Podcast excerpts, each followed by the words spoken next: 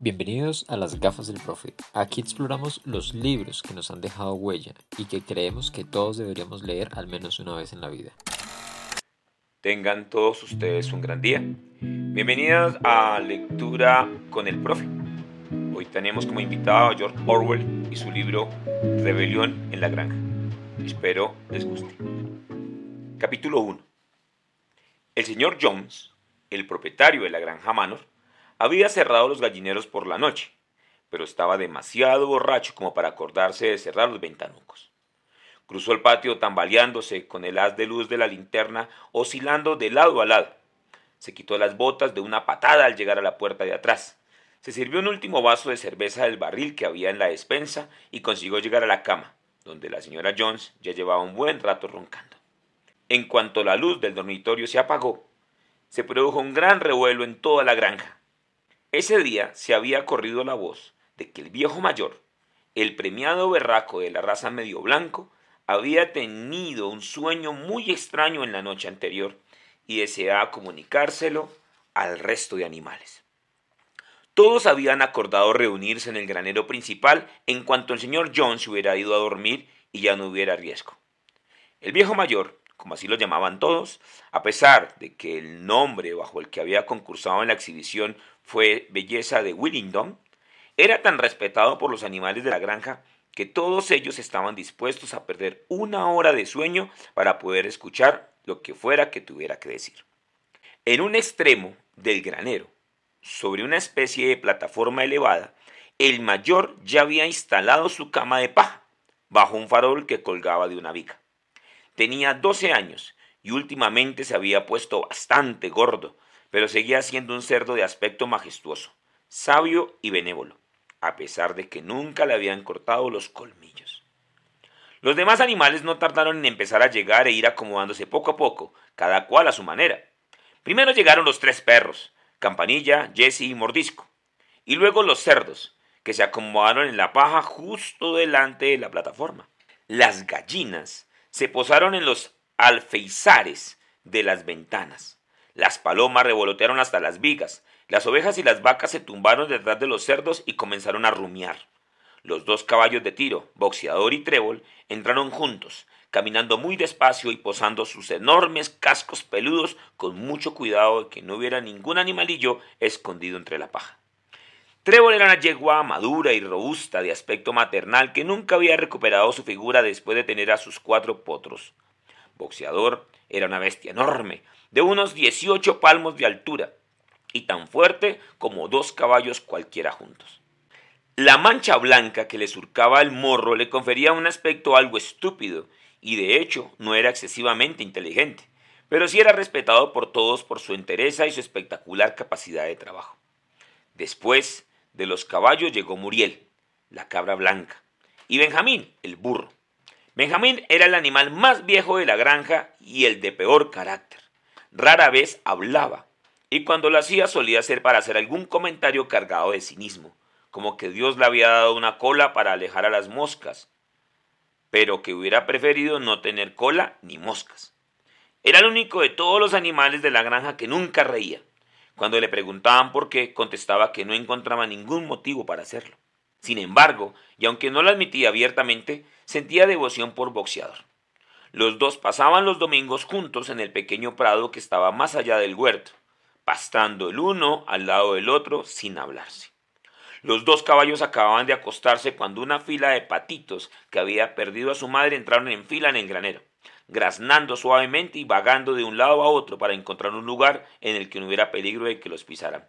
Trébol hizo una especie de muro alrededor de ellos con su gran pata delantera, y los patitos se acurrucaron, allí dentro para quedarse dormidos enseguida.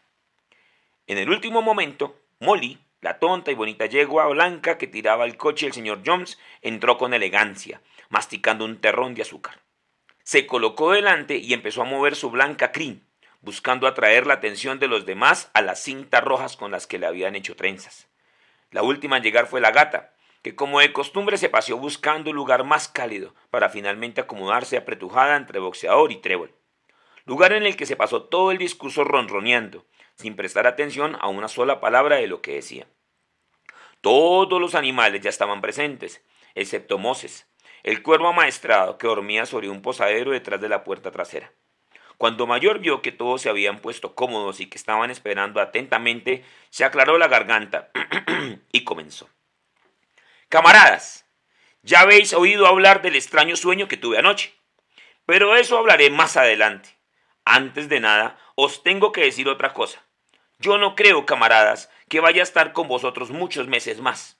Pero antes de morir, siento que mi deber es transmitiros la sabiduría que he adquirido. He tenido una vida larga, con mucho tiempo para pensar mientras estaba solo en mi chiquero, y creo que puedo decir que entiendo la naturaleza de la vida, en esta tierra también como cualquier otro animal vivo. Sobre esto es sobre lo que quiero hablaros. Decidme, camaradas, ¿cuál es el sentido de esta vida nuestra? Afrontémoslo. Nuestras vidas son miserables, laboriosas y cortas. Desde que nacemos únicamente se nos da la cantidad de comida justa para mantenernos con vida.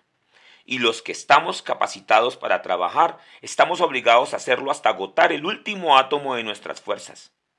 En el mismo instante en que ya no somos de utilidad, nos sacrifican con horrible crueldad.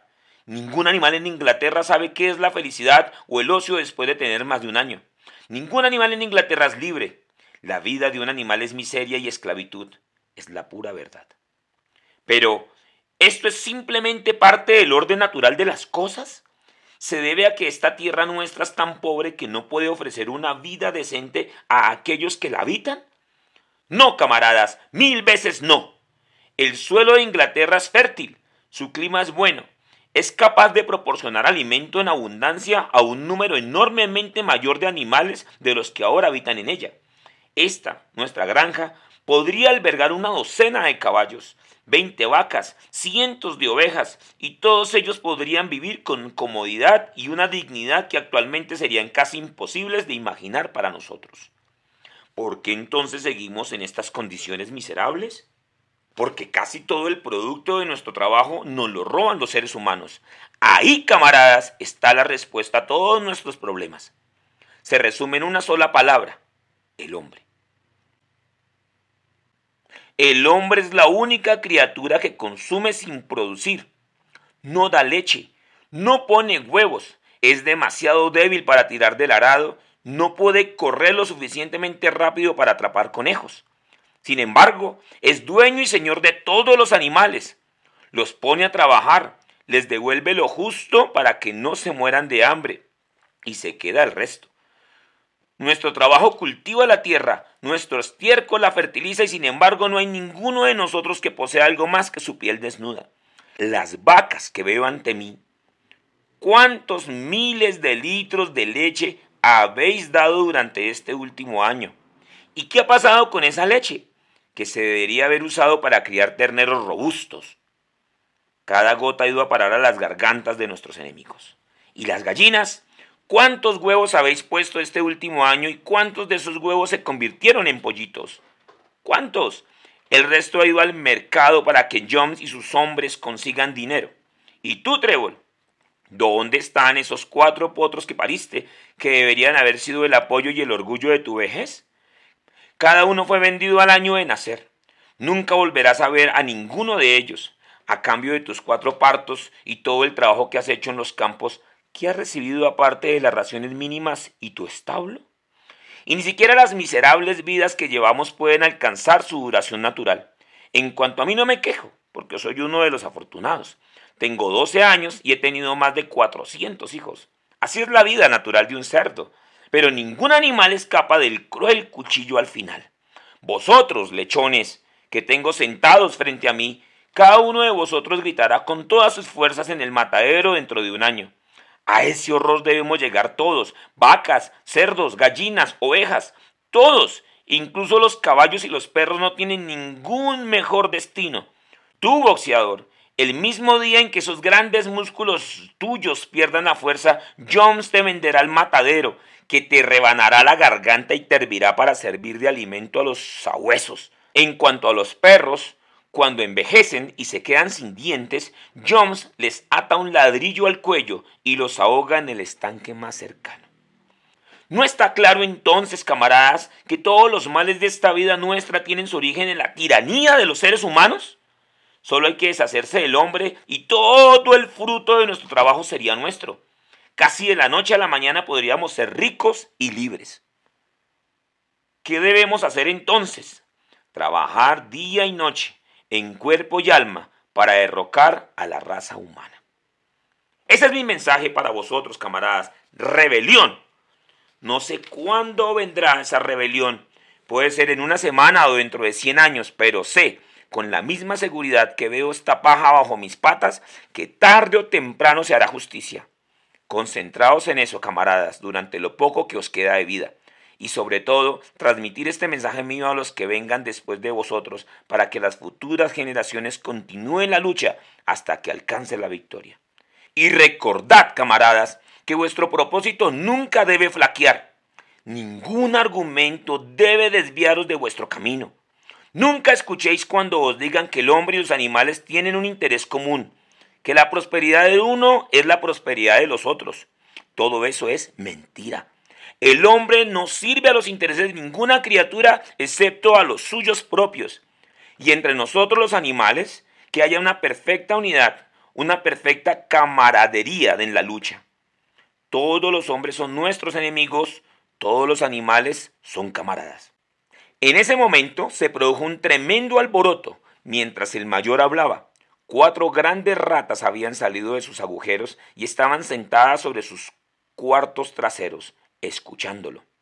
Los perros las habían visto de repente y las cuatro lograron salvarse por una rápida carrera hacia sus madrigueras. El mayor levantó una pata para que se hiciera silencio. Camaradas, hay que aclarar un asunto.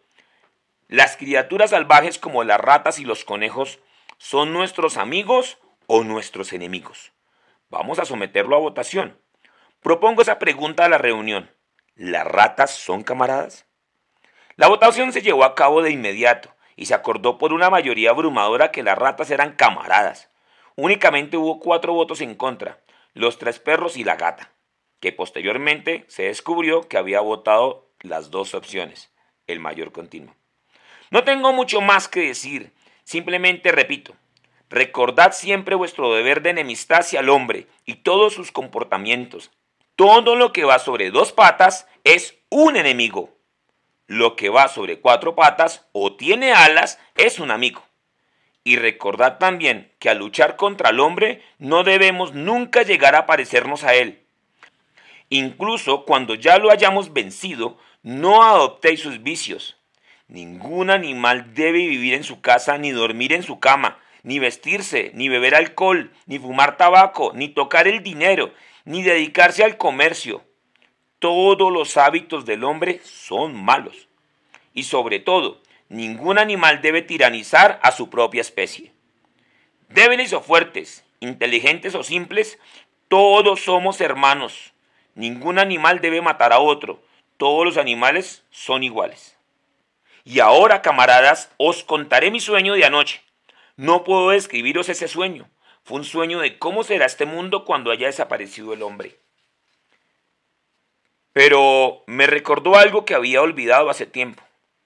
Hace muchos años, cuando era un lechón, mi madre y las otras cerdas solían cantar una vieja canción de la que solo conocían la melodía y las tres primeras palabras.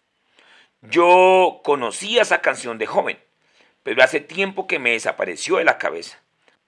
Anoche, sin embargo, volvió a mí en mi sueño. Es más, las palabras de la canción también volvieron. Palabras que, estoy seguro, fueron cantadas por los animales hace mucho tiempo y que se han perdido en la memoria durante generaciones. Ahora os cantaré esa canción, camaradas. Soy viejo y mi voz ya está ronca, pero cuando os haya enseñado la melodía, vosotros mismos podréis cantarla mejor. Se llama Bestias de Inglaterra.